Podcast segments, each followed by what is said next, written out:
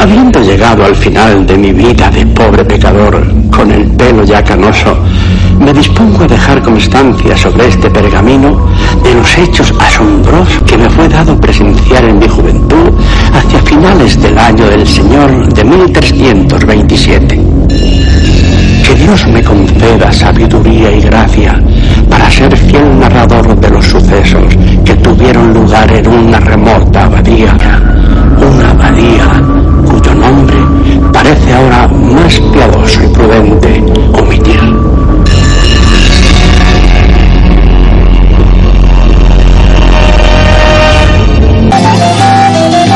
Comienza la abadía y mejora tu vida FM Madrid 101.5 FM.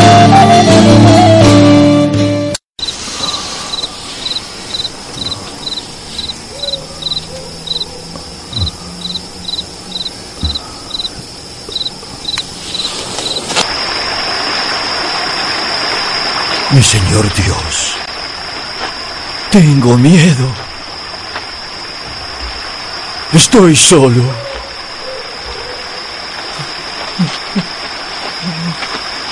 Dime. Dime qué quieres de mí. Háblame. Te lo suplico. Háblame. No temas, porque soy tu protector. Recompensa será grande. Abraham, Eliezer no. Él no será tu heredero.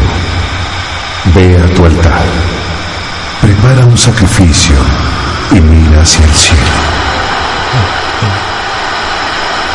Cuenta las estrellas. Y ese será el número de tus descendientes. Yo soy el Señor que te saqué de Ur de Caldea para darte esta tierra que posees a ti y a tus descendientes. Pero, ¿cómo, oh Señor? Sin un hijo, ¿cómo puedo tener descendientes? Abraham, este es el pacto que hago contigo. Tu heredero será tu propio hijo.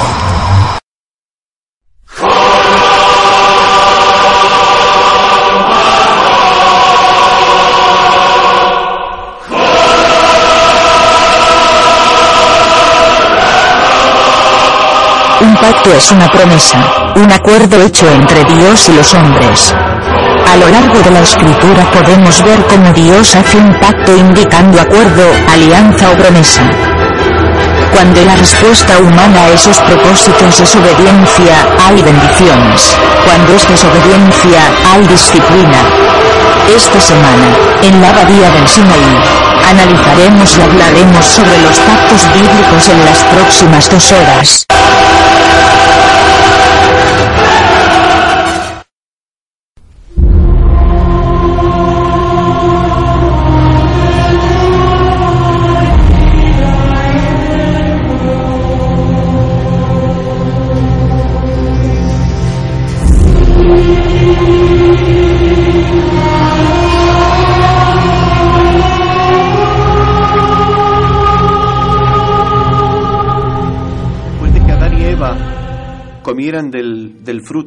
Prohibido, eh, lo que he dicho antes, un camino de vida y bendición, si había una respuesta en fe y en obediencia, porque los pactos de Dios requieren obediencia de parte de los hombres. No hubo tal respuesta de obediencia de parte de Adán ni siquiera de Eva. Y, y el- la desobediencia trajo muerte, muerte espiritual. Inmediatamente después de tomar de ese fruto, murieron espiritualmente. A partir de ahí, la humanidad necesitaría un Salvador. Para restaurar aquello que se perdió, para restaurar y para tener vida espiritual nuevamente, necesitaban nacer de nuevo, necesitaban arrepentirse de sus pecados, necesitaban un Salvador. Esta es la consecuencia de su desobediencia. No tuvieron una respuesta obediente, no cumplieron su parte del pacto.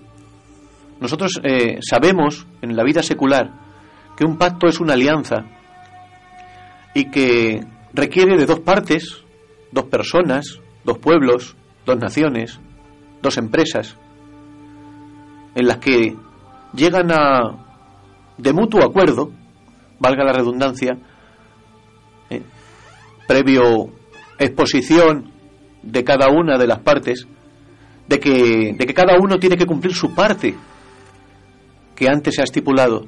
Cuando una de las dos partes no cumple su cometido, no cumple lo estipulado, ese pacto deja de tener vigor, deja de tener valor e incluso trae unas sanciones. En todo contrato, cuando una de las dos partes firmantes no cumple con su parte del, contrato o no cumple con la parte que le ataña, eh, incluso vemos en la vida secular que tiene acarrea sanción y vemos que, que su respuesta desobediente, la respuesta desobediente de Adán en el pacto que Dios hizo con él, el pacto edénico, que es el primero que, hemos tratado, acarrea esa sanción. Y vemos que, que la muerte espiritual llega inmediatamente a, a, los hombres, a Adán, a Eva y por extensión a todos sus descendientes, es decir, a toda la humanidad. Y Dios vuelve a tender la mano, Carlos. Dios vuelve a tender la mano proponiéndoles el pacto adámico que se llama.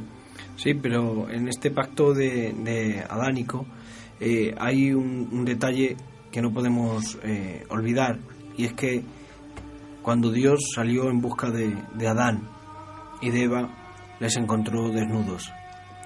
Y dice la escritura en el capítulo 3, versículo 21, que Él los vistió con túnicas de pieles. Y acto seguido, Dios dijo, He aquí el hombre es como uno de nosotros, sabiendo el bien y el mal. Ahora pues, no vaya a tomar también del árbol de la vida y coma y viva para siempre. Si Adán y Eva comen del árbol de la vida, hubieran vivido eternamente en una condenación. El pecado entró por la desobediencia de ellos, y ciertamente desde el mismo momento que comieron, aunque la muerte física no se desarrolló hasta años después, la muerte espiritual y la separación de Dios se dio lugar en el mismo huerto, en el mismo momento que desobedecieron.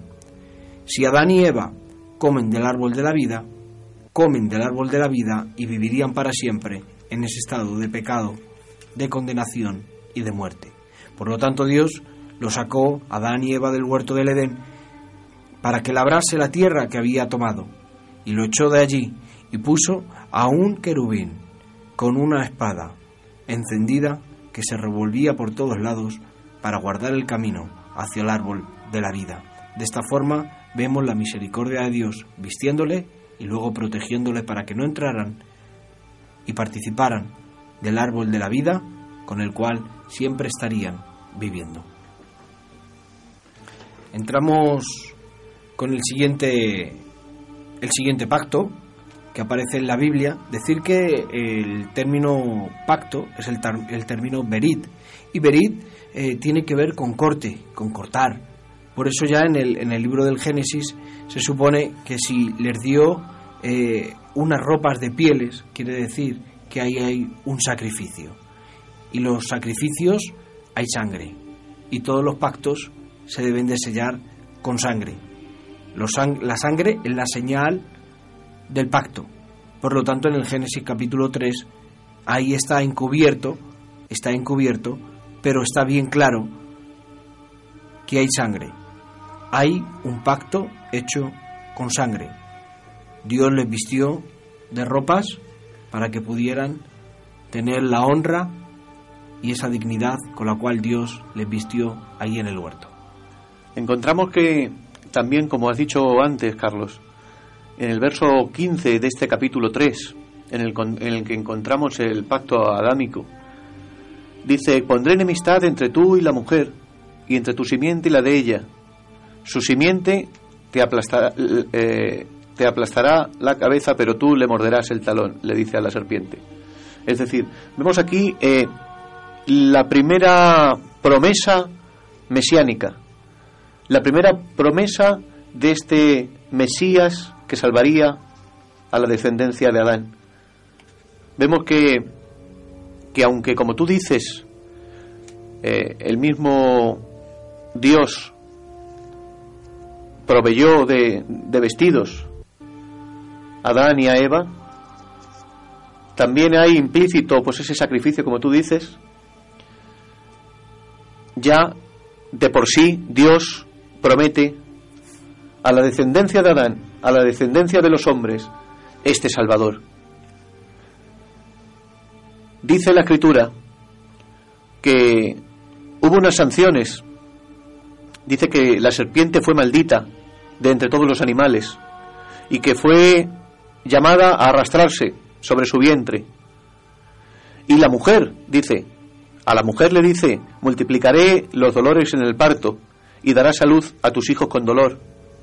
Desearás a tu marido y él te dominará. Y al hombre le dice, por cuanto tú hiciste caso a tu mujer y comiste del árbol del que te prohibí comer, maldita será la tierra por tu culpa.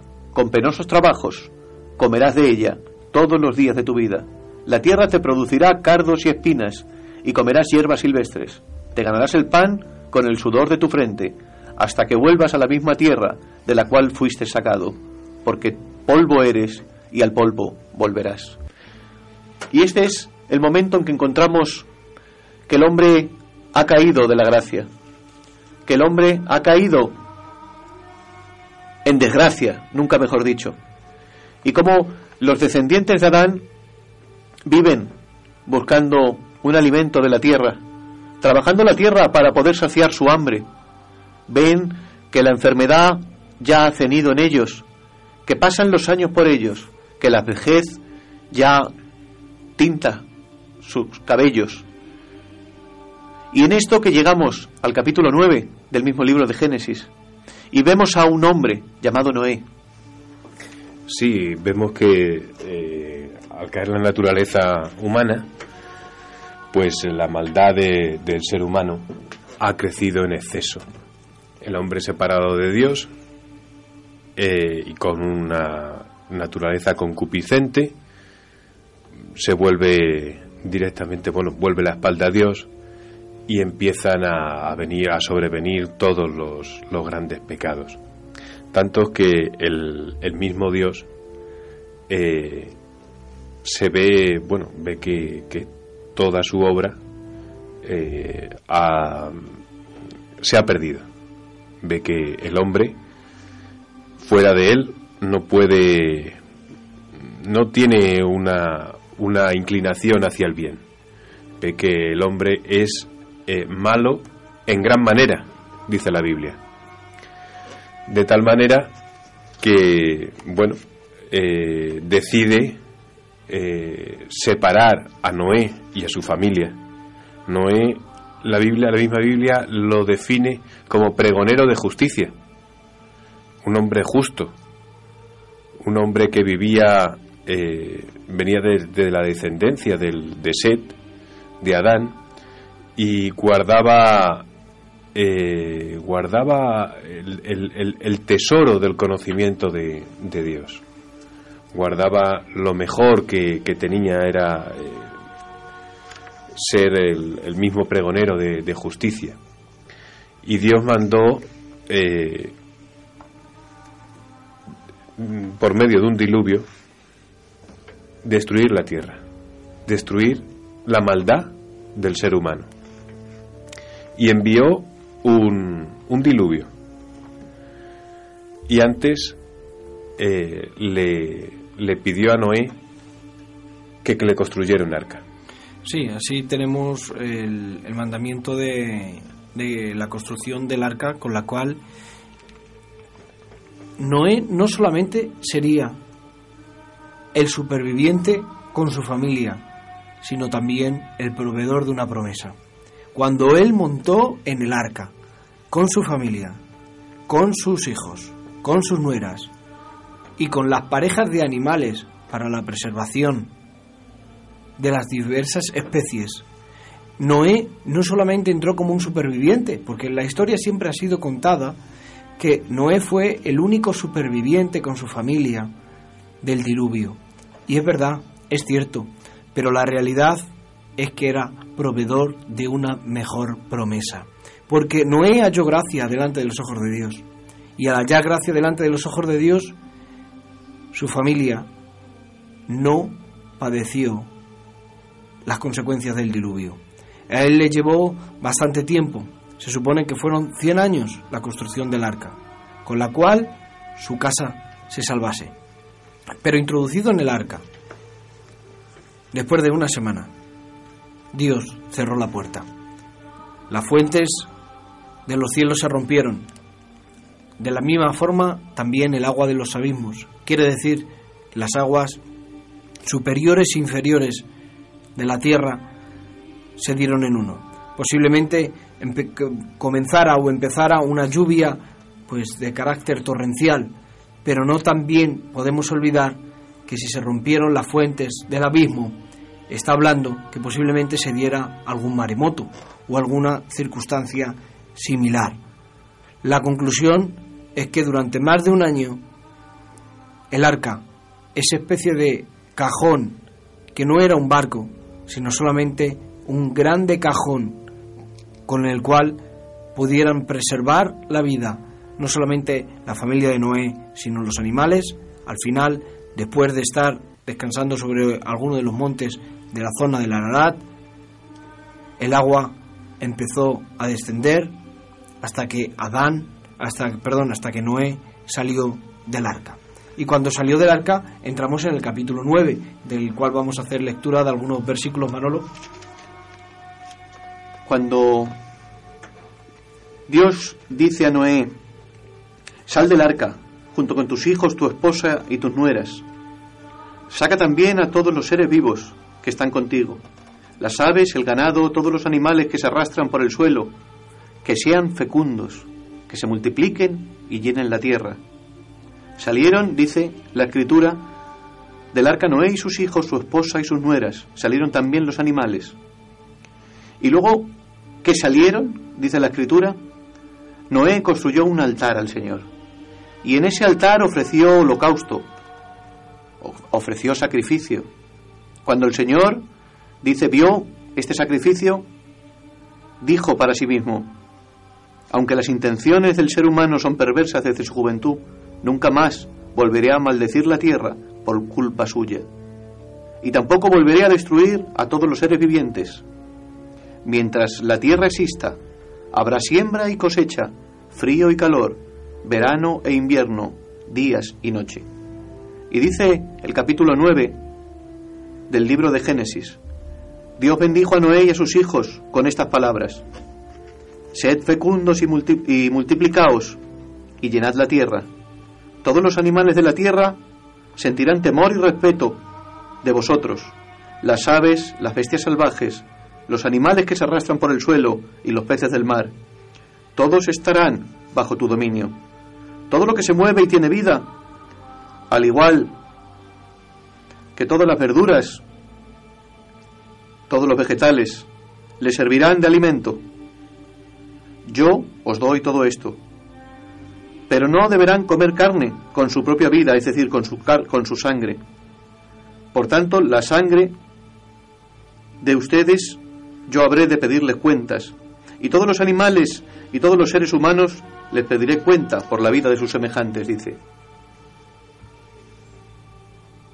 Y dice Dios, que habla Noé, y dice, yo establezco mi pacto con vosotros y con tus descendientes, y con todos los seres vivientes que están entre vosotros, es decir, con todos los seres vivientes de la tierra que salieron del arca, las aves, los animales domésticos y salvajes, este es mi pacto con vosotros.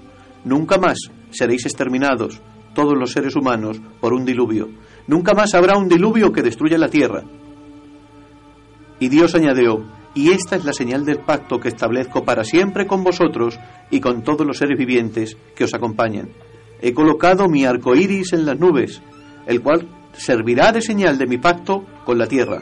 Cuando yo cubra la tierra de nubes y en ellas aparezca el arco iris, me acordaré del pacto que he establecido con vosotros y con todos los seres vivientes. Nunca más Las aguas se convertirán en un diluvio para destruir a todos los mortales. Cada vez que aparezca el arco iris entre las nubes, yo lo veré y me acordaré del pacto que establecí para siempre con todos los seres vivientes que hay sobre la tierra. Y concluyó diciéndole Dios a Noé, este es el pacto que establezco con todos los seres vivientes que hay en la tierra. Bueno, después de, esta lectura, pues a mí me gustaría eh, puntualizar un par de cosas eh, que me parecen curiosos. Lo primero es que le dice, y esta, os, este, esta señal, esta será la señal de mi pacto, esto será por señal. Dios pone eh, una señal para que nosotros recordemos, recordemos de que hubo una destrucción por la maldad. Recordemos de que Dios ha hecho, en, ese momento hizo un pacto. La maldad del hombre eh, subió tanto y eh, tuvo que, mm, mandó el diluvio y a partir de ahí crearlo según el, su gusto, el gusto de Dios, conforme a la voluntad de Dios, otra vez con Noé y le, puso esa señal, la señal de, del pacto, que es el arco iris, que ahora muchas veces eh, lo vemos y nos parece claro, es una señal de paz, es una señal de, de muy bonito, ¿no? Es una cosa eh, que ahora está muy de moda, ¿no? El tema del arco iris. Y, y, muchas veces vemos el arco iris y, ¡ay, qué bonito! Es una cosa mm, como muy lúdica, ¿no? Muy, eh, qué, bonito es todo, todo flower power, y, qué bonito. Pero tenemos que recordar qué es esa señal. Esa señal es una señal de, del amor de Dios hacia el hombre, del amor de Dios hacia, hacia su creación, porque eh, mm, Dios en justicia hizo un juicio y apartó, apartó todo lo malo, toda la maldad, toda la corrupción, y, la hizo perecer bajo el agua. Y dijo, esto pasará. Muchas veces vemos que detrás de esa, de esa bandera del arco iris, que ahora se ha hecho una bandera, eh, hay mucho pecado. Vemos que hay mucha corrupción detrás de esa bandera. Y claro, como es una bandera de colores y un símbolo de paz, un símbolo de paz, una alianza, un pacto entre Dios y el hombre, eh, verdaderamente en el lenguaje espiritual Quiere decir, aunque estemos llenos de maldad y de corrupción, míranos, tú hiciste un pacto, no nos destruyes. Déjanos continuar con nuestra maldad. Y claro, eso es en el lenguaje espiritual. Pero la gente eso, normalmente el mundo eso no lo conoce. Es que claro, eh, eh, teológicamente hablando, eh, el pacto con Noé, o el pacto noácida que se llama, da, da lugar a, a la dispensación, por así decirlo, del gobierno humano. Ya el hombre, eh, o los descendientes de Noé, mejor dicho, Sem, Cam y Jafet, eh, empiezan a poblar toda la tierra y se extienden por todo el mundo conocido. Y esto significa el gobierno, el principio del gobierno humano, como ya los hombres toman decisiones por sí mismos y como bajo la atenta mirada de Dios, Dios sí deja deja una, una, una norma y dice que si alguien derrama la sangre de un ser humano, otro ser humano derramará la suya. Es decir, eh, ya el hombre ya eh, por la voz de Dios ya sabe eh, a qué atenerse, ya sabe que, que, tiene que vivir en armonía con el resto de los hombres. Y si un hombre decidiese quitarle la vida a otro, pagaría con su propia vida, según este pacto. Por tanto, ya empiezan a haber unas normas de convivencia unas normas, unas normas sociales ya desde ese principio. Sería el principio de, como hemos dicho antes, del, del, gobierno humano o de la, de la sociedad. Son los primeros pasos de la sociedad. Los primeros pasos de las primeras eh, tribus que empezando siendo nómadas empiezan a extenderse y cómo, y cómo llegan a ser ya eh, ciudades y, y, grupos eh, ya no ya nómadas, sino que ya se establecen y empiezan a, formar lo que hoy conocemos como las culturas antiguas. Vemos que, que Dios sigue manifestándose en gracia y en misericordia, como decíamos, Carlos. Y, el pacto de Noé luego tendrá eh, resonancias en, incluso en el Nuevo Testamento. En el Nuevo Testamento también hablan de, del, pacto de Noé. Hablamos, hablamos de una cosa Dios es un Dios de, de amor y de misericordia. Y es un Dios que está preparando eh, todos los acontecimientos. Vemos que Dios eh, se anticipa a, a las caídas de los hombres y se anticipa eh, tendiéndoles la mano. Le busca provisión. Eh, Dios es un Dios proveedor. Eh, y hace, bueno, maravillas e incluso se anticipa a todo. Pero ya llegamos a un punto de que la civilización ha avanzado, ya estamos en Ur de Caldea y vemos a, a un personaje que le- la Biblia le llama como el padre de la fe, Abraham. Es padre de, todos los, creyentes.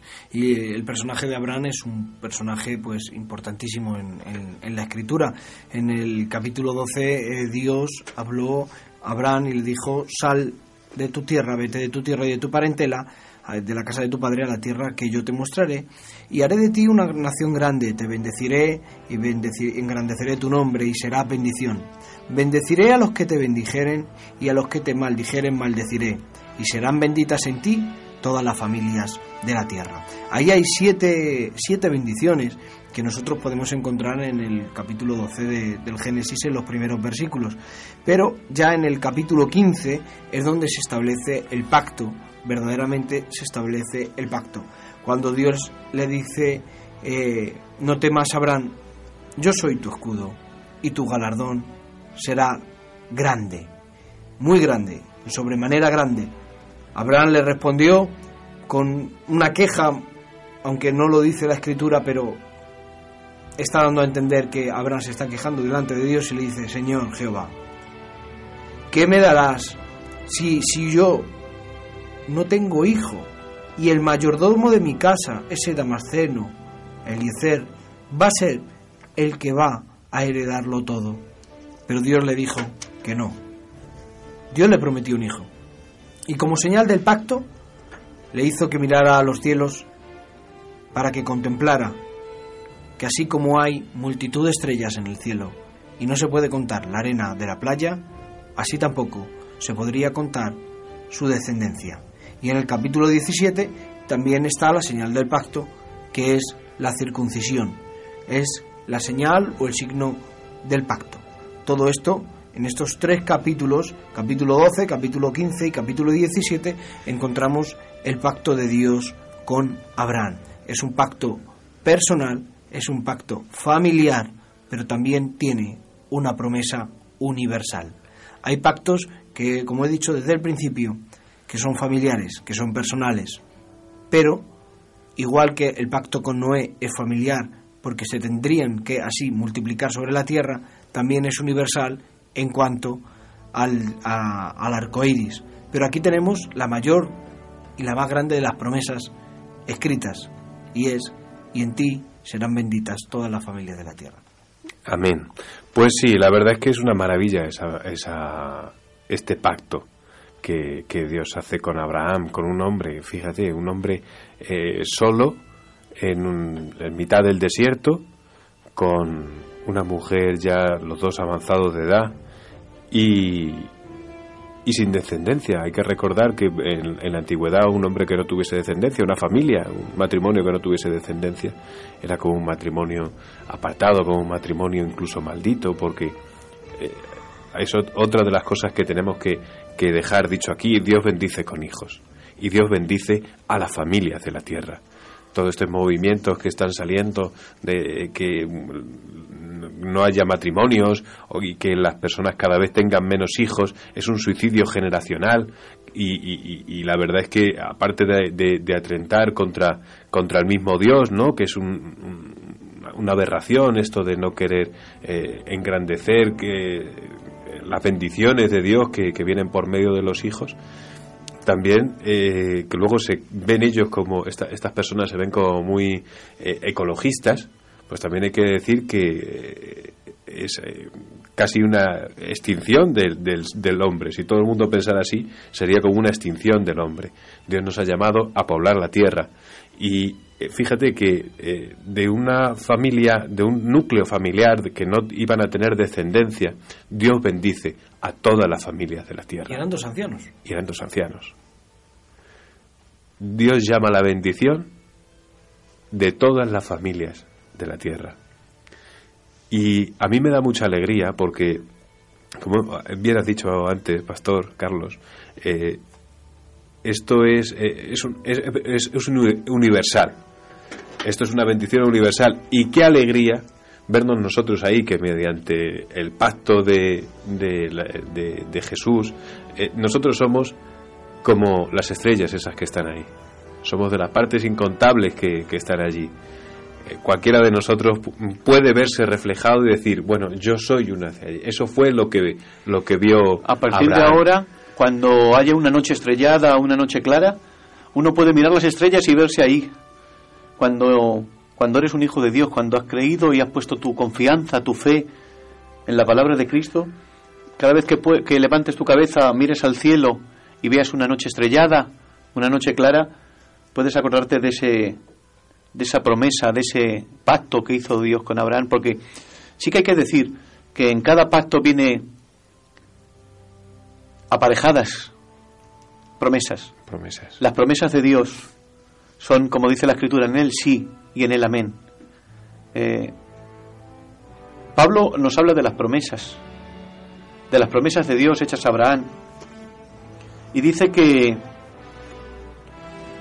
que ningún, en ningún caso un pacto humano, dice Gálatas capítulo 3, a partir del verso 15, dice, en ningún caso se puede anular ni añadirle nada ni quitarle nada hasta que no ha sido ratificado.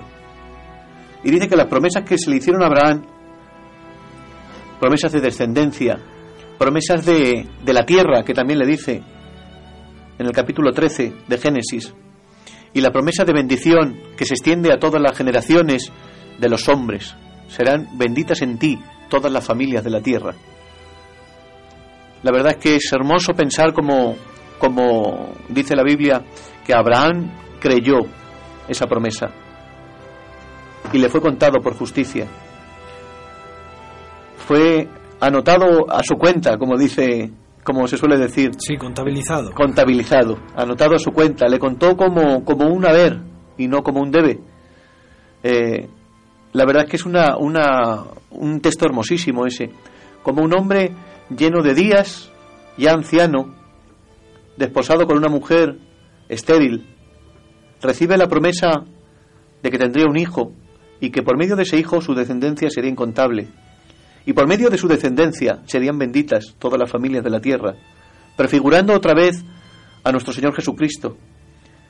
Recibimos la primera promesa ya en el huerto, capítulo 3 de Génesis, verso 15, y vemos como aquí también otra vez es implícito esa promesa del Mesías, otra vez implícita esa promesa del Redentor, del Salvador, en Cristo. Son benditas hoy y por siempre todas las familias de la tierra. En Génesis capítulo 15, versículo 6 está ese famoso versículo que es el que, el que da tanta importancia. Luego el apóstol Pablo y en otros versículos también de, de Habacuc, por ejemplo, es y creyó a Jehová y le fue contado por justicia. Luego si nosotros saltamos al pensamiento del apóstol Pablo en el libro de Gálatas capítulo, capítulo 3, dice versículo 6, Así Abraham creyó a Dios y le fue contado por justicia. Sabed por tanto que los que son de fe, los que son de fe, es que la importancia está en la fe. Estos son hijos de Abraham. Hoy por hoy nosotros, los que hemos creído, los que tenemos fe, somos hijos espirituales del gran hombre de Dios llamado Abraham. Y las bendiciones que están destinadas para Abraham, nosotros también las podemos recoger por fe, porque nosotros también somos de fe, porque nosotros también hemos creído. Y dice, y la escritura en el versículo 8, y la escritura, previendo que Dios había de justificar por la fe a los gentiles, es decir, los gentiles es todos aquellos que no son de origen judío dio de antemano la buena nueva o la buena noticia a Abraham diciendo, en ti serían benditas todas las familias o todas las naciones. De modo que los que son de la fe son bendecidos con el creyente Abraham. Si nosotros somos eh, no judíos, pero hemos creído, nosotros somos descendientes del creyente Abraham, porque este pacto, el pacto de Dios con Abraham, está basado en la fe. Importante es la fe para el pueblo de Dios. Nosotros hemos recibido, hemos sido justificados por la fe. El término justificados, que es el término dicaio, tiene que ver con la amistad divina. La, la Biblia, la palabra, la traduce los que hemos entrado en una amistad con Dios. Y es que ser justificados mediante la fe es el medio que Dios ha utilizado nuestra fe, la fe que Él te ha dado y que a mí me ha dado para poder estar en ese vínculo de amistad con Dios. Todas las familias de la tierra serían benditas a través de la descendencia de este hombre, Abraham. Está hablando del Cristo. Por eso, en los evangelios es importante el encontrar que tanto Mateo como Lucas en las genealogías tienen que mencionar al personaje de Abraham. Porque Jesús era hijo de David, hijo de Abraham e hijo de Dios. Esta es la conclusión que sacamos con las dos genealogías, en Mateo y en Lucas, que el Cristo era descendiente, según la carne, de David y de Abraham. Y nosotros, por la fe, nos, nos hacemos valederos de esa promesa, nos adueñamos de esa promesa de la fe, por la cual nosotros, sabiendo que hemos creído, tenemos paz para con Dios. Y luego aparte, como hemos visto también, da otra señal del pacto. Y esta sella la señal del pacto, la circuncisión. Ahí podemos ver que todas estas cosas que estamos hablando sucedieron en, en realidad. Muchas veces esto se puede contar o se puede imaginar y, claro, con tanto literatura, con tanta eh, videojuegos, películas que hay, pues muchas veces y como son cosas tan antiguas, pues es como que se nos pierden un poco, incluso las podemos eh, creer así un poquito como... Pero eh, estas cosas pasaron, es lo bueno, lo mejor de todo es que todo esto pasó. Y la señal del pacto el pueblo de Israel hasta ahora está, eh, se están circuncidando todos los varones a la edad de nueve días, que es lo que marca este pacto. Vemos que, que esto es una cosa que sucede y es lo mejor. Lleva razón que en los primeros días el niño que nacía judío tenía la obligación de ser circuncidado como señal y como registro de que pertenecían al pueblo de Dios. Pero no solamente era para los judíos, sino para todos aquellos que vivieran en comunidad, los gentiles que, que también quisieran convertirse en judíos, no por nacimiento lógicamente, sino por creencia o por fe, ellos también tendrían la obligación de circuncidarse. Y así Abraham también circuncidó a los siervos o a los criados o esclavos que tuviera en su casa. De esta forma vemos que el pacto de Dios con Abraham, con la señal de la circuncisión, no solamente es para los judíos, sino también para los gentiles. Bueno, como, como dice Pablo, la circuncisión se la dio antes. La señal de la circuncisión se la dio antes de que el pueblo, de que el pueblo judío fuera. ¿Por qué? Pues porque Abraham era de de Caldea. Judá era descendiente suyo. Por lo tanto, eh, no se puede decir que Abraham fuese judío. ¿Por qué? Pues porque Judá era un descendiente suyo. Abraham era caldeo. Hoy en día Ur de Caldea eh, estaría situado en Irak.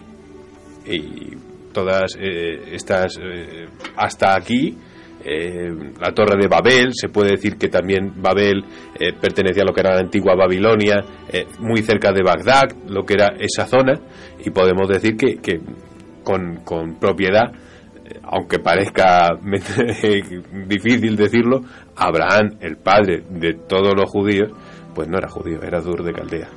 en este pacto y en estas promesas que son selladas con el pacto de parte de Dios hacia Abraham, encontramos también, y ya se va prefigurando eh, lo que es la historia de Israel y la historia de todos los hombres también, porque en la historia de todos los hombres está Cristo, en la aceptación o negación de la figura de Jesús, en la aceptación o la negación de ese personaje crucificado. Pero vemos vemos como en esas promesas también hay una promesa no solamente de una descendencia incontable y de bendición, sino de una tierra. Y vemos como Dios ya va, eh, eh, eh, prefigurando todas las cosas. Vemos como Dios no solamente rescata al hombre del pecado, sino que va a coronar a su hijo como rey. Y para coronar a su hijo como rey necesita un pueblo. Y ese pueblo necesita una tierra donde vivir. Y ese pueblo, además de necesitar una tierra donde vivir, necesita unas leyes que, con las que puedan legislar. Y entramos ya en el, en el quinto pacto, que es el pacto que Dios hace con Moisés, el pacto llamado de la ley. Ese lo encontramos en el libro del Éxodo, en los capítulos 19 y 20. Podemos encontrar que el pacto está circunscrito y está bien claro con 10 mandamientos. Estos 10 mandamientos es realmente la esencia de los 605 mandamientos que Dios dio al pueblo de Israel en el desierto en el Sinaí. Y Dios habló y les dijo, yo soy Jehová tu Dios que te saqué de tierra de Egipto, de la casa de servidumbre. Y comienzan esa multitud de mandamientos, pero los diez mandamientos es la esencia y lo más importante del pacto que Dios hizo con Moisés en el Sinaí. Con estas promesas, cumpliendo esos mandamientos, Dios les daría una buena estancia en la tierra de la promesa. Ellos debían de cumplir el pacto, es decir, cumplir la ley de Dios, cumplir los mandamientos. Pero debemos de entender algo, que quien incumple tan solo un mandamiento de todos los de la ley, ya ha roto la ley. Por lo tanto, la ley de Moisés es ineficaz para salvar al hombre. La ley que Dios dio en el desierto sirvió para llevarles a Cristo, para informarles, para marcarles lo que es el pensamiento de Dios y lo que ellos debían hacer y lo que no debían de hacer. Ah, en la ley hay mandamientos religiosos, pero también hay leyes sanitarias. También habla de la propiedad y de los derechos de uno para con otros, pero sea una cosa o sea otra, la santidad y la obediencia deben de estar ahí. Cada uno de nosotros debemos de responder ante las leyes y el pueblo de Israel en el desierto ya tuvo que responder ante la ley de Dios, esa ley que estaba marcada por diez mandamientos principales en los cuales debían obedecer. Su desobediencia era la desobediencia de toda la ley, pero la ley estaba introduciendo a Cristo, estaba introduciendo el pensamiento de Dios. Pues sí, ese apunte de, todas las leyes que vienen, como decían, hay, hay leyes sanitarias, hay leyes higiénicas, hay leyes de propiedad. A mí me gusta decir que, que Dios es, como, la ley de Dios es la primera, se puede decir que donde está la propiedad privada. Dios es un Dios que, que dice que lo, que lo que tú tienes es porque yo te lo he dado y te pertenece. Eso es una cosa que, que me gusta mucho, el recordarlo. Dios es un Dios eh, que tiene propiedad, eh, como dice, que te da y que hace que, que, algo sea tuyo. Es tuyo porque a ti te lo ha dado, pero es tuyo. Eh, otra de las cosas es, eh, bueno, mirar eh, el tema de, de, la, de las leyes sanitarias, porque cuando le da en un desierto, des en cuenta que eran millones de personas caminando por un desierto, el agua pues no, escaseaba y eran unas leyes que como a mí me, gusta me gusta sacar esto de decir la ley se la da como dice la misma palabra para que os vaya bien en la tierra para que no enferméis para que vuestros días se, hagan largos en esta tierra para que vuestros eh, frutos prosperen para eh, que plantéis y tengáis una buena eh, cosecha, para que vuestras, vuestro ganado se multiplique. La ley de Dios valía para esto. Y como también nos dice el, eh, San Pablo, para eh, reconocer, tener conocimiento de lo que es pecado y lo que Dios desecha. Esto es el principio de la ley de Dios. La voluntad de Dios está expresa en mandamientos. La desobediencia conllevaría diversas, diversos tipos de maldiciones.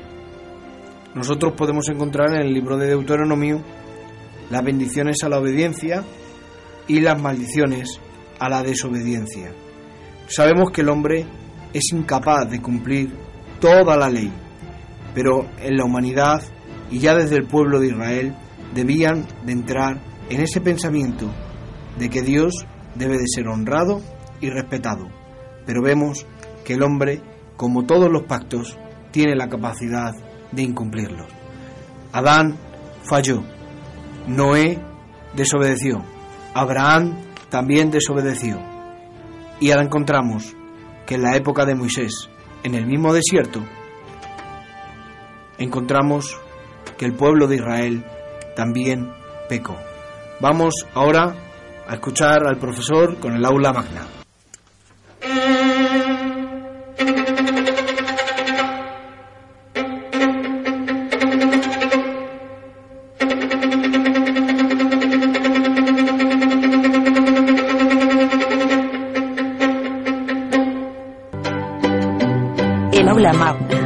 El profesor Antonio Losada.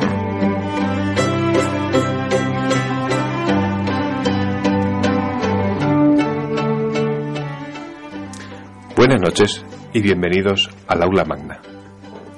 Alégrese, porque tenemos un Dios de pactos. De pactos con el hombre, sí, esa criatura suya que es tan variable, que se muda de pensamiento, que está sujeto a condiciones y tan efímera es su existencia. Lo deja detallado en su palabra. La Biblia lo registra, no en una, sino en varias ocasiones. Dios ha pactado con el hombre a lo largo de los tiempos. Dios nos propone una alianza con firme determinación. Él cumple siempre lo prometido. Su fidelidad está en su misma naturaleza, la de un Dios inmutable, que no cambia ni varía. Él es el mismo hoy, ayer y por los siglos. Él no es un hombre para que mienta, ni un ser humano para que se arrepienta de lo pactado. Como dijo un hombre que tenía una estrecha relación con Dios, Pablo, si tú le eres infiel, Él te será fiel. Él no puede negarse a, ti, a sí mismo. Isaías profetizó sobre el Mesías. Y será la justicia cinto de sus lomos, y la fidelidad ceñidor de su cintura. La fidelidad deriva de la palabra fe. La Biblia dice que la fe es certeza y es estar convencido. Estar convencido de estar y estar plenamente seguro de que Dios es poderoso para cumplir lo pactado. Y es precisamente lo que nos pide por el otro lado, por el lado humano, que tengamos fe. Es más, es el requisito imprescindible. La fe por nuestra parte y la fidelidad, el pacto y la justicia se unen en una manera sublime y deriva otra acción de Dios hacia nosotros, la misericordia. Eso responde a la pregunta que tenemos en mente. ¿Con qué objeto quiere pactar Dios con nosotros? ¿Quién es el hombre para que se fije en él y el Hijo del hombre para que él se recuerde? Solo hay una respuesta, nuestro bien. Su palabra dice, tengo pensamientos para vosotros, pensamientos de bien y no de mal.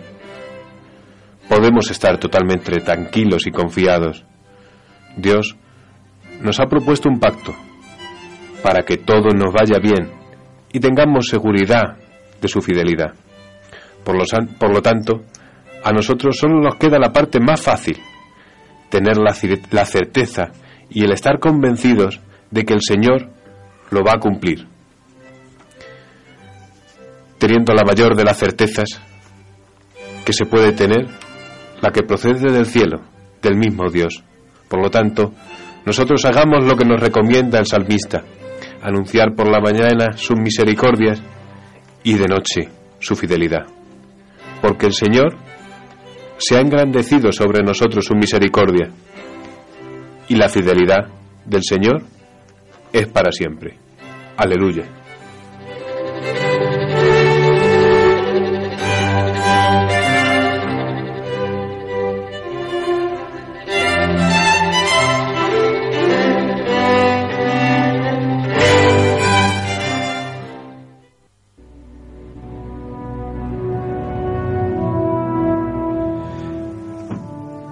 Después de escuchar al profesor, continuaremos hablando de los pactos. Y el sexto pacto es el pacto palestino.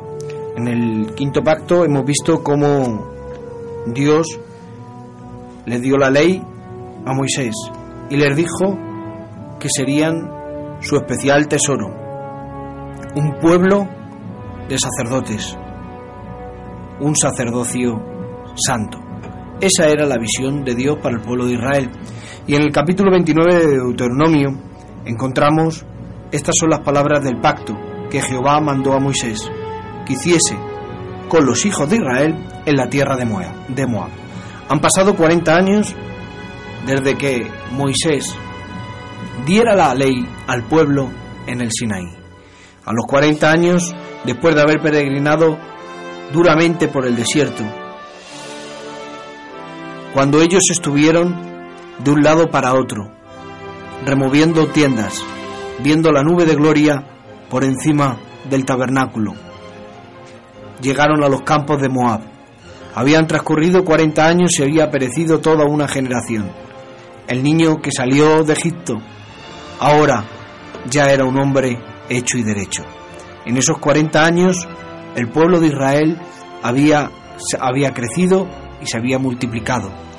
El pueblo de Israel había nacido con una mentalidad diferente a la, a la naturaleza que habían arrastrado y las circunstancias que habían arrastrado en Egipto. Pero la realidad es que el pueblo de Israel todavía tenía a Egipto en el corazón. Pero antes de entrar a la tierra de la promesa, Dios hizo un pacto con aquella generación nueva, esa generación que nació en el desierto. Y lo vemos en el libro de Deuteronomio capítulo 29 que se hizo en los campos de Moab. Y la idea es prácticamente la misma, es reafirmar otra vez nuevamente el pacto que Dios hizo con Moisés 40 años antes.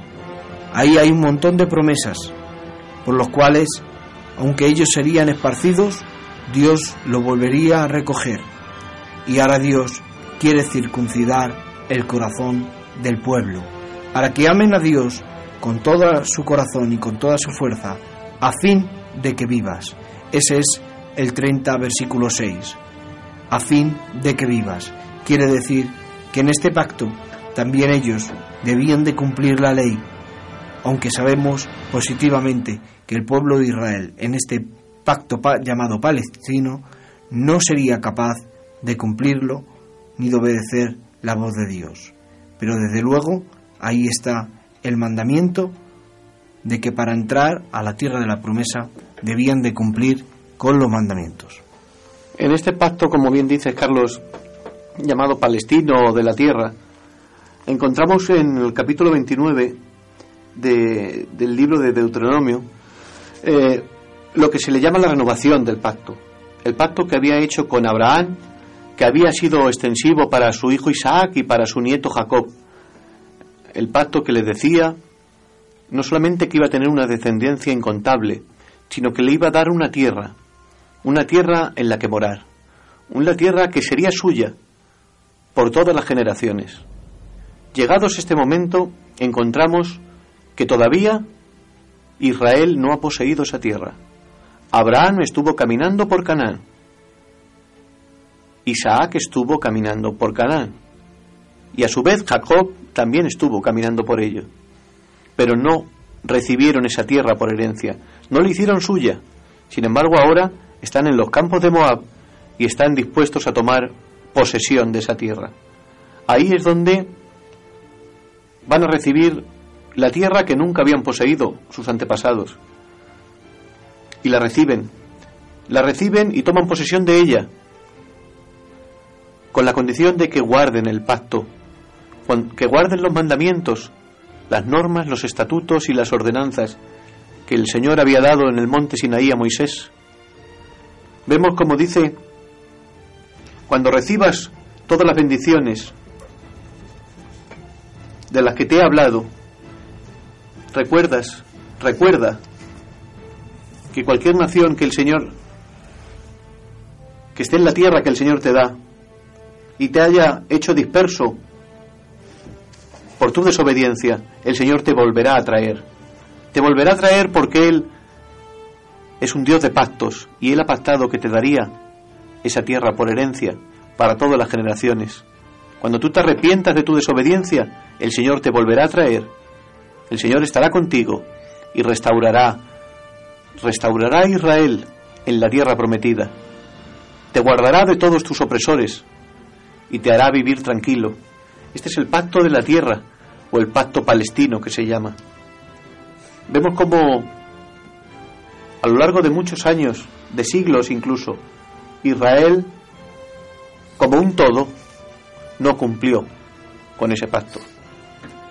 Sí, eh, en el versículo 13 eh, dice, para confirmar hoy eh, como pueblo, como pueblo, y para que Él sea por ti, Dios, de la manera de que Él te ha dicho, como juró a tus padres, Abraham, Isaac y a Jacob, y no solamente a vosotros, hago yo este pacto y este juramento, sino a los que están aquí presentes hoy, vosotros delante de Jehová, vuestro Dios, y con los que están aquí hoy, eh, porque a vosotros sabéis cómo habitamos la tierra de Egipto. Esto es el pacto de, de, la, de la tierra. Pero ahora vamos a uno mucho más sublime, a uno más definitivo. Tenemos aquí eh, el cual nos vincula a nosotros, a la Iglesia, con, con todos estos pactos eh, anteriores, estos que hemos venido hablando, desde la misma creación, la que nos une con, con todos. Es como se dice, se cierra el círculo. Nosotros ya no somos dispersos, ya no somos eh, gente cada uno con sus países, cada uno con sus dioses paganos. Ya eh, Dios nos ha acogido a todos, ya es universal, ya es el, el nuevo pacto en Cristo Jesús. Antes de, de entrar la relación nuestra con el, con el nuevo pacto, no podemos olvidarnos del pacto de Dios con David. El pacto de Dios con David, que también nosotros estamos dentro de ese pacto. El pacto de Dios con David es una de las grandes promesas de la Biblia. Hemos visto un personaje tan importante como Abraham, pero también está David. David es el otro símbolo del pueblo de Israel. Eh, podemos encontrar eh, este pacto en el segundo libro de Samuel, capítulo 7. Dice eh, el versículo 12, y cuando tus días sean cumplidos y duermas con tus padres, yo levantaré de ti a uno de tu linaje, el cual procederá de tu entraña, y afirmaré tu, su reino. Está hablando de la promesa de Dios a David del nacimiento de Salomón. El versículo 13, Él edificará casa a mi nombre, y yo afirmaré para siempre el trono de su reino yo le seré a él por padre y él me será a mí por hijo. Y si hiciere mal, yo le castigaré con vara de hombres y con azotes de hijo de hombres. Pero mi misericordia no se apartará de él como la aparté de Saúl, al cual quité delante de ti. Y ahora presten atención el versículo 16. Y será firmada tu casa y tu reino para siempre delante de tu rostro, y tu trono será estable eternamente. Aquí encontramos en este versículo 16, que es el pacto de Dios con Abraham, tres tipos de promesas. Tres promesas le hizo Dios a David. La primera es, y será afirmada tu casa. Lo primero es, será afirmada tu casa. Está hablando de que el reino de David no iba a tener un final rápido. Está hablando de Salomón, está hablando de Roboán y de así sucesivamente que existirían descendientes en el trono en la casa de David. Segunda parte, tu reino para siempre delante de tu rostro. Tu reino para siempre delante de tu rostro. Está hablando en esta segunda promesa de un reino eterno, de un reino que sería para siempre. Y es que el pacto de Dios con Israel a través de la casa de David es un pacto que no tiene final. Pasaron muchas generaciones. Y la última parte del versículo, del versículo 16, es, y tu trono será estable eternamente. Cuando dice estable eternamente, está hablando de la persona de Cristo. Como en Cristo, no solamente Dios le promete a David un descendiente, un reino que va a pasar de generación en generación, sino lo más importante, y tu trono será estable eternamente, lo cual está implícito que es el personaje de Cristo, el rey de reyes, el descendiente de David, el hijo de David, aquel que estaban esperando durante muchos siglos, era aquel que estaba prometido a David. Vemos en este pacto hecho con David que, que como bien has dicho, eh, se, se ramifica y que tiene varias bendiciones para David. También es un, es un pacto que en, el que, en el que se basa el reino de Israel. El reino de Israel de manera, de manera natural, pero también el reino de Israel o el reino sobre Jerusalén de manera espiritual. Por tanto, es, un, es una promesa que entronca con el reino de Dios, con el reino de Cristo, con el glorioso reino de nuestro Señor Jesucristo. Y que es la simiente según, según David. Como tú bien has dicho, le promete casa, posteridad familiar, que habrá descendientes de su linaje, que serán reyes. Le promete un trono, un trono estable y autoridad de rey, a él y a sus descendientes le promete un reino. Y como tú bien dices, prefigura la imagen del Rey de Reyes, de Señor de Señores, un reino eterno para siempre. Encontramos que hace muchísimos años, siglos, que en Israel no hay rey. Por eso hablábamos de un reino natural y de un reino espiritual. El reino espiritual es el reino de Jesucristo, el reino de Dios el Padre, el reino del Hijo de David.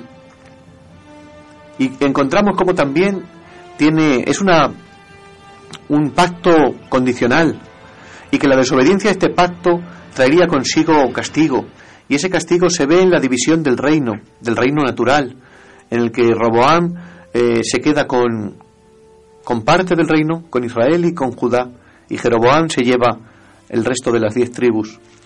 Encontramos también cómo eh, le es rebelde sus hijos y encontramos cómo eh, Israel, David e Israel no cumplen con su parte del pacto.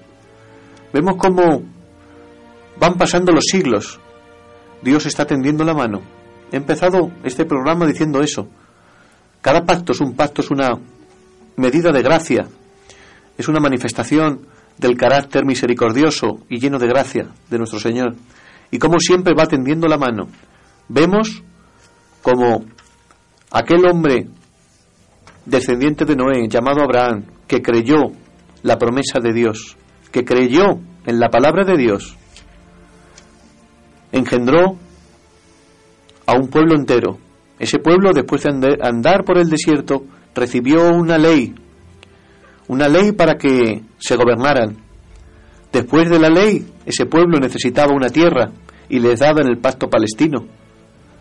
Y después de recibir la tierra, por herencia, conforme al pacto y la promesa de Dios, necesitaban un rey que los gobernara. Y este rey que los gobernara, este trono que se extenderá por los años, lo encontramos en el pacto davídico.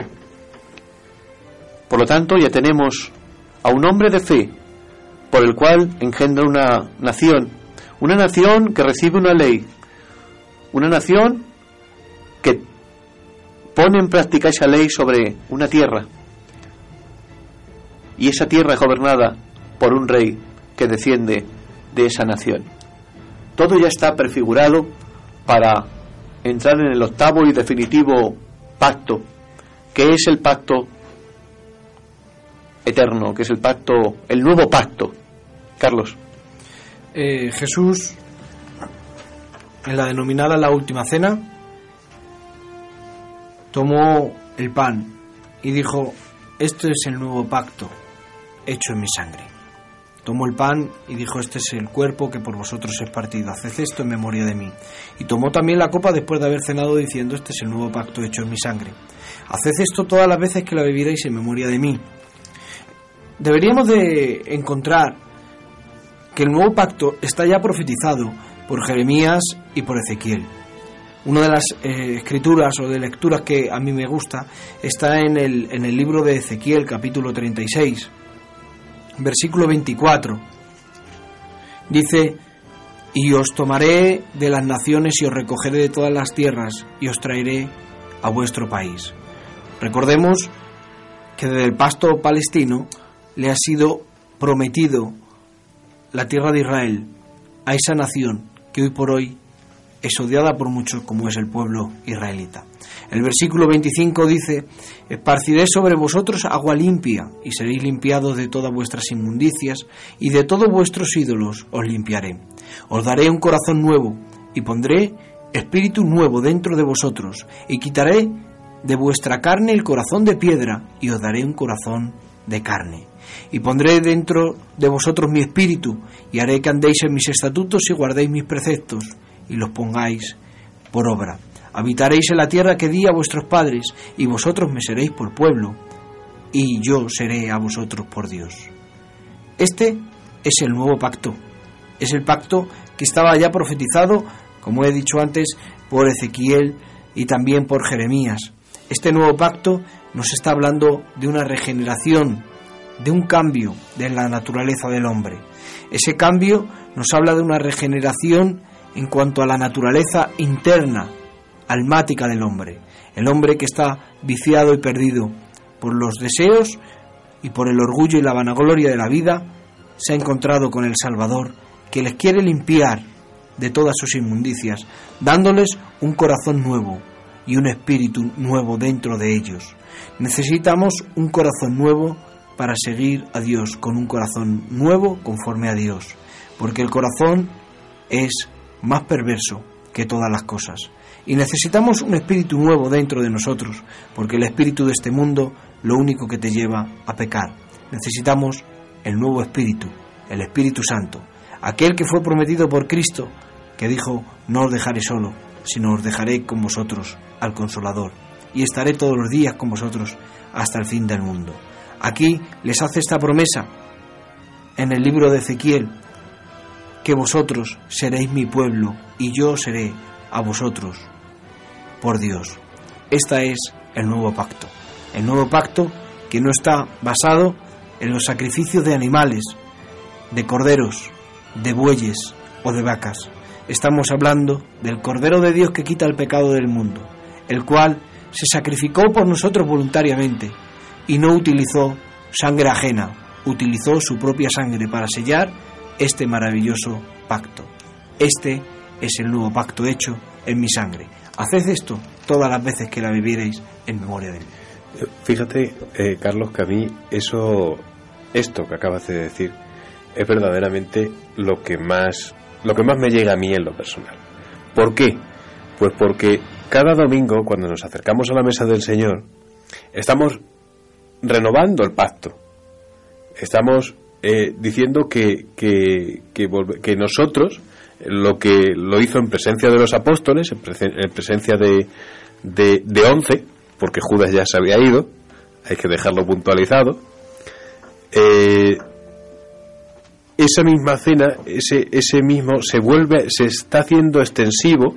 El sacrificio fue una vez y para siempre.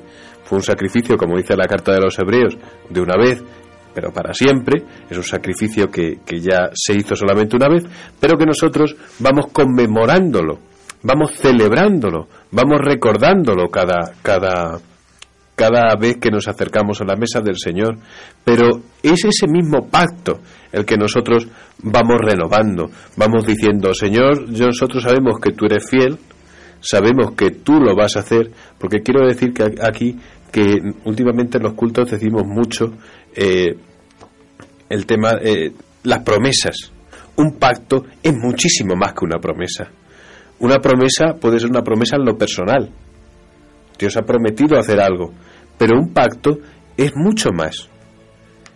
Es a nivel, como bien decíamos antes, universal. Eh, hay gente, hay muchos estudiosos de, de- la, de la Biblia que, que lo han puesto eh, en, la- las dispensaciones de Dios. Dios se, se acerca al hombre y marca los tiempos en dispensaciones. Pues los pactos es otra especie de medir los tiempos de Dios en los hombres. Y, y bueno, esto es una de las, de las partes que a mí me gustaría dejar dicho, de que eh, nos vuelve a vincular con, con, con todo, con, con la eternidad, ¿no? Desde nosotros nos, nos- eleva, nos, nos está diciendo, vosotros sois eh, un pueblo que yo os he, os he escogido, es un pueblo que, que yo he bendecido eh, en Abraham por, por eh, a todas las familias, soy como bien hemos dicho antes, las estrellas del cielo. encontramos que en el, que en el nuevo pacto, según dice la escritura, está basado en mejores promesas. Por lo que encontramos que el pacto, el nuevo pacto en la sangre de Jesucristo, es mejor, por así decirlo, que el pacto mosaico. Y no mm, moralmente, sino en cuanto a su eficacia. La eficacia de la sangre de Jesucristo es mucho más eficaz que la sangre de cualquier animal que se sacrifique en el altar. El nuevo pacto se haya establecido, como dice la Escritura, en mejores promesas. Y mientras que el pacto mosaico dice, si guardareis los mandamientos, si guardareis los estatutos y las normas, la obediencia era pues producto de, de, de- de cumplir con una norma. Sin embargo, Era condicional. eso es. Sin embargo, la, la- la obediencia en el nuevo pacto es la que nace de un corazón que ha recibido el amor de Dios, el que ha sido purificado por la sangre de Jesucristo. Entonces ya es eh, devocional, ya es una entrega que hace. No hay, eh, no es el pago de ningún mandamiento, no es el, eh, el cumplir ningún mandato, ninguna orden establecida, sino que ya es voluntario. La obediencia es una obediencia voluntaria, porque el corazón ha sido transformado. Dice Jeremías eh, 31, quitaré vuestro corazón de piedra y pondré en su lugar un corazón de carne Es que, eh, que eh, conozca mis mandamientos. Y dice, ya no llamará, eh, ya no le dirá ninguno a su hermano conoce a Dios, Conoce a Dios. sino que cada uno le conocerá de sí mismo. Y esta es una, requiere de una, de una obediencia voluntaria, es una entrega, igual que Jesús entregó por nosotros y derramó su sangre eterna para hacer con nosotros un pacto mejor. Es que Eh, es lo que te iba a decir, que es un pacto mejor, es, un, es el, verdad, el, el pacto completo, por decirlo de alguna manera. Eh, todos los otros eran parciales, eran eh, pactos para la tierra, pactos para que os vaya bien, pactos para eh, la descendencia, la circuncisión, eh, el arco iris para. Eran pactos condicionales. En este, en el nuevo pacto, en la sangre de Jesús, es como eh, bien decimos como se cierra el círculo. Sí, es lo perfecto es el pacto perfecto. El pacto que, que, que Dios tenía eh, en su idea eh, Dios tenía en su mente y en su corazón desde un primer principio. Es el pacto eh, que da pues el, el, el- el- de Adán, el, el adánico. Es esa mm, promesa que dice que en tu simiente, a, a Eva, en tu- de tu simiente eh, nacerá el que le pise la cabeza a la serpiente, a la antigua serpiente. Es, eh, se cumple todos los, los pactos que, y la confianza que da esa, esa redención esa redención que, que, que se basa y se sustenta en la seguridad de la redención consumada en la cruz. Cuando Jesús dice en la cruz consumado es ha consumado la, la, la reconciliación con todos los hombres hacia Dios el Padre. Ya no hay enemistad ya no hay maldición ya no hay condenación.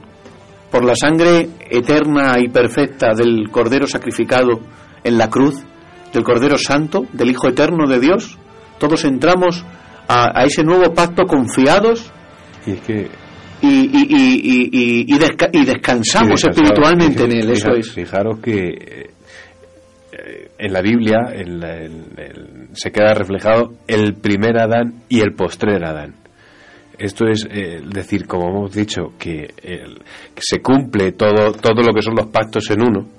Todos los pactos en uno, eh, se queda que eh, si por Adán eh, pasó todo esto, en Jesús, en el postrer Adán, todo esto se recoge y se, se, se redime.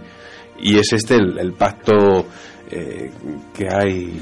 Este nuevo pacto, como bien decías Antonio, tiene que ver también con el sacerdocio y tiene que ver con el tabernáculo. Y en el, en el libro de Hebreos, sobre todo los capítulos 7, 8 y 9, e incluso el 10, pues nos está hablando del, nuevo pacto. Dice los cuales sirven a lo que es figura y sombra de las cosas celestiales. Eh, como se advirtió a Moisés, eh, cosas que iban a erigir el tabernáculo con miras a las cosas que iban a acontecer en el futuro.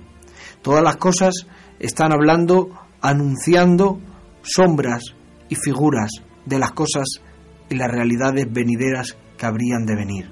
Este nuevo pacto ha dado por viejo al primero y lo da por viejo al primero porque el primero eh, se envejece, está próximo a desaparecer, está hablando de la ineficacia, pues por ejemplo la, ley de Moisés y el pacto de Dios eh, en la antigüedad, lo único que servía verdaderamente es para abrir una puerta de esperanza, para abrir y preparar el camino para que llegara Cristo, el cual es sacerdote de los bienes eternos y venideros, los cuales nosotros como creyentes hemos reconocido la superioridad de este nuevo pacto, este pacto que está basado en su sacrificio en la cruz, este nuevo pacto que, que bien dice que el primer pacto tenía ordenanzas de culto y un santuario terrenal, porque el tabernáculo estaba dispuesto así.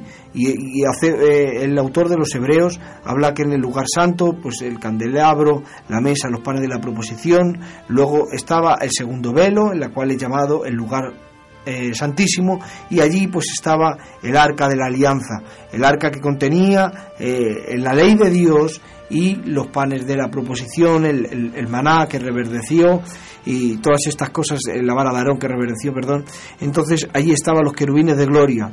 Pero ahora que hemos pasado al tabernáculo y que hemos pasado al lugar santísimo, podemos encontrar la realidad. Cristo en la cruz. Aquí no hay sacerdote que pueda ministrar en el santuario celestial. Ahí entró Cristo una sola vez y dice que vive siempre para interceder por nosotros, por lo que hemos creído. Su sangre es la sangre que es ca- capaz de calmar la ira de Dios. Él nos, dice la Escritura, que nos reconcilió consigo mismo a través de su sangre. A través de su sacrificio, nosotros hemos entendido que este es el nuevo pacto, el verdadero. Cristo es, como dice la Escritura, principio y fin de todas las cosas. Cristo es aquel que sustenta a toda la humanidad, aquel que sustenta toda la creación, tanto visible como invisible. Y podemos ver a Cristo como pieza fundamental en todos los pactos. Podemos ver a Cristo como el último Adán en el pacto edénico, el que sume ese lugar de supremacía sobre todas las cosas que perdió Adán. podemos ver también a Cristo como la simiente de la mujer, que es mencionado en el pacto adámico. Y Él cumplió las condiciones del trabajo y de la obediencia impuesta en ese pacto. Podemos ver a Cristo como el más grande de entre los hijos de Sem. Él cumplió de manera suprema la promesa hecha al patriarca y a su descendencia por medio del pacto de Noé. Él es también la simiente a quien las promesas fueron hechas del pacto de Abraham. Él es el hijo de Abraham, obediente hasta la muerte. Él vivió también sin pecado, cumpliendo a la perfección la ley dentro del pacto mosaico, y llevó sobre sí mismo la maldición que pronunciaba este pacto. Él vivió como un judío obediente en la tierra bajo el pacto palestino. Y las promesas de bendición que Él cumplirá en un futuro, en el reino milenial. Cristo es la simiente de David, el heredero, el rey bajo el pacto davídico. Y Él es, por fin, el sacrificio perfecto por nosotros ante Dios del nuevo pacto. La sangre de Cristo es la sangre perfecta que perdona todos nuestros pecados. Sí, también eh, hay unas cosas que me gustaría marcar, que los primeros pactos de, Dios con el hombre son pactos universales. Hasta que llega el pacto de Moisés. Ya a partir de ahí el pacto de Moisés se vuelve eh, para Israel. Tanto el, pacto mosaico como el de la tierra y el pacto de, de David, el davídico, son pactos que eh, pertenecen a, a Israel. Fijamos, eh, fijamos que desde tanto nosotros eran personales, pero eran universales. Y otra vez con Cristo vuelven a ser universales. Por la gracia de Dios, como dice la palabra, ya no hay judío, ni gentil, ni bárbaro, ni excita, ni esclavo, ni libre. Y el, el, el medio por el cual entrar en este pacto es simplemente creer, simplemente por fe, retomando otra vez los pactos anteriores, que fueron con Abraham, con Noé incluso. Incluso el pacto de la ley no era el simple cumplimiento de una norma, sino que llevaba implícita la fe. Solamente creer en esa maravillosa sangre que según dice la carta a los hebreos, clama mejor que la de Abel. La sangre de Cristo está dispuesta aún hoy para todo aquel que cree en ese sacrificio. La sangre de Cristo perdona todos los pecados. La sangre de Cristo fortalece todas las debilidades. La sangre de Cristo es la que eh, recibimos y atesoramos. Por el nuevo pacto recibimos vida eterna. Por el nuevo pacto recibimos salvación. Por el nuevo pacto volvemos al abrazo del Padre. Dios ha hecho posible la reconciliación con Él mismo por medio de su Hijo Jesucristo, en base a este nuevo pacto en su sangre.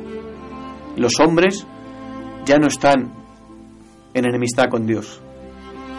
Vuelven al regazo del Padre por medio de este nuevo pacto, por medio del amor en la cruz del Calvario, por medio de esa sangre que fue derramada voluntariamente por Cristo nuestro Señor. Así que hermanos, teniendo libertad para entrar en el lugar santísimo por la sangre de Jesucristo, por el camino nuevo y vivo que Él nos abrió a través del velo, esto es de su carne, y teniendo un gran sumo sacerdote sobre la casa de Dios, acerquémonos con corazón sincero, en plena certidumbre de fe, purificados los corazones de mala conciencia y lavados los cuerpos con agua pura. Mantengamos firme sin fluctuar la profesión de nuestra esperanza, porque fiel es el que nos prometió. Y considerémonos unos a otros para estimularnos al amor y a las buenas obras. Esto es el Evangelio. Este es el nuevo pacto. Cristo se entregó por nosotros en la cruz para que nosotros pudiéramos tener acceso al trono celestial. Y nos queremos acercar cada semana nosotros a donde Dios está, esperándonos. Él está a la diestra del Padre. Él ha abierto un camino vivo y nuevo a través de su sangre. Él no ofreció sangre ajena, ofreció su propia sangre. Sangre sin contaminación. Y cada uno de nosotros debemos de entender que este nuevo pacto es eficaz, es el verdadero. Cada uno de nosotros debemos de entender que Cristo es el único mediador entre los hombres y Dios. Él es aquel que estaba impreso prácticamente en todos los, los pactos. Podemos ver a Cristo en los pactos, pero la pregunta es si tú has entrado en pacto con Dios. Si cada uno de nosotros hemos entrado en pacto con Dios. Dios nos da la posibilidad. No sé si cada domingo se participa en tu iglesia, o una vez al mes, o una vez cada cuatro meses, a lo mejor, pero cada vez que hay la mesa del Señor, el servicio denominado de Santa Cena, te animo desde aquí, como un hermano que te quiere, a que participes entendiendo que hemos entrado en un pacto eterno y que Dios que no miente lo va a cumplir. Somos el pueblo de Dios. Somos un cuerpo de sacerdotes, somos un reino de sacerdotes que Dios ha hecho para nosotros. Nosotros somos simples hombres de la tierra, pero cada uno de nosotros, cada domingo, cada mes, cada cuatro meses, una vez al año, participas de la mesa del Señor y estás en un pacto que Él no ha roto. Nosotros tampoco debemos de romperlo. Acércate cada día que pases a la mesa del Señor con alegría. Bueno, pues aquí entramos ya en la recta final de nuestro programa.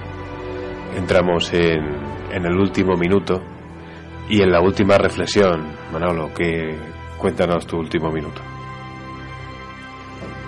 Pues la verdad es que eh, eh, haber estudiado los pactos, haber estudiado cómo Dios, vuelvo, he empezado con esta frase y siento terminarla con la misma frase. Durante toda la historia de los hombres, Dios ha estado tendiendo la mano hacia nosotros. Los hombres unas veces han oído y otras veces no. Unas veces han obedecido, otras veces no. Dios no ha dejado de tender la mano hacia los hombres. Cada pacto era una manifestación de la gracia y el amor de Dios. En el pacto eterno, en el nuevo pacto en la sangre de Jesús, vemos la gracia en su más amplia y hermosa expresión. Jesucristo, el Hijo de Dios, el mismo Dios, se hizo hombre para que por medio de su sacrificio voluntario su sangre fuera derramada y cubriera, como dice la Escritura, multitud de pecados. Todos nuestros pecados son perdonados en la sangre de Cristo. Y yo en este último minuto eh, me siento gozoso porque puedo entrar otra vez al regazo del Padre cuando he aceptado la sangre del sacrificio perfecto, único y eterno en el nuevo pacto. Pastor Carlos, Pues el último minuto. yo quisiera comentar que, como decías antes, Antonio, que hay pactos eh, que son personales, pero hay pactos que son universales. Pero Dios es el mismo, Dios no cambia. Y Salomón en una ocasión, cuando construyó el, el templo, él alzando sus manos al cielo, bendijo a Dios y dijo que grande era Dios, pues lo que él había prometido con su boca, él lo había cumplido con sus manos. Cuando vio ese grande templo que había construido después de muchos años que su padre estuvo atesorando de las ofrendas del pueblo y de lo que él consiguió también recaudar, la realidad está ahí. Dios cumple lo que promete. Dios cumple el pacto. Yo no sé, hermano que me estás escuchando o hermanita, cuántas promesas te habrá hecho, pero yo tengo dos y son para todos. Una es, esta es la promesa que Él nos hizo, la vida eterna. Y la segunda promesa es el Espíritu Santo en nuestros corazones. Estas promesas son para todos. Disfrútenla. Pues yo en mi último minuto me gustaría volver a destacar la fidelidad de Dios. Porque eh, durante, bueno, a lo largo de la historia vemos que, que se han eh, hecho multitud de pactos. Pactos incluso eh, para alianzas para ir a la guerra, alianzas para eh, países, eh, política, reyes, estados, pero nosotros, en nuestra debilidad humana, si tus intereses se cruzan con los intereses del, de tu aliado, se enfrentan, ya ahí hay unos, unos intereses que se cruzan, unos intereses que, que te hacen de perder incluso la palabra dada. Donde he dicho esto, ahora se ha tornado otra cosa. Hay una variabilidad, hay una mutuación, pero desde, desde, la, desde el principio, eh, lo que Dios quiso es hacer bien al hombre. Todos estos pactos llevan la única eh, dirección de, de hacernos bien. Eh, de, de, acercarnos cada día más a Él. Y llegó el momento en el cual el reino de Dios se acercó a nosotros. Ese reino de Dios se dio por completo, vertió su sangre sobre nosotros para liberarnos. Y su misma naturaleza, la naturaleza divina, impide ese incumplimiento, porque Dios no es un hombre para que mienta, ni un ser humano para que se arrepienta. Estamos en la recta final de la abadía del Sinaí. Y recordarles como cada semana que ya son 20 programas los que hemos emitido en directo a través del 101.5 pero que también nos puedes escuchar a través de los nuevos medios de las redes sociales. En Facebook, en iVoox puedes escuchar y descargar los contenidos y dejarnos también tus opiniones. Para nosotros las opiniones son interesantes, son importantes, porque estamos sujetos a errores y queremos mejorar. Y además, eh, si tienes un teléfono de, Apple en iTunes, también puedes eh, descargar y escuchar estos programas tan maravillosos. Si nosotros hacemos todo esto es para bendecir a todo el pueblo cristiano y a todas las personas que quieran estudiar la Biblia. Después de 20 programas, es una bendición el continuar. Hoy no ha estado nuestro director, José González, al cual le mandamos un abrazo y un saludo. Y, si Dios quiere, la semana que viene estaremos de nuevo la abadía del Sinaí hasta el jueves que viene, si Dios quiere.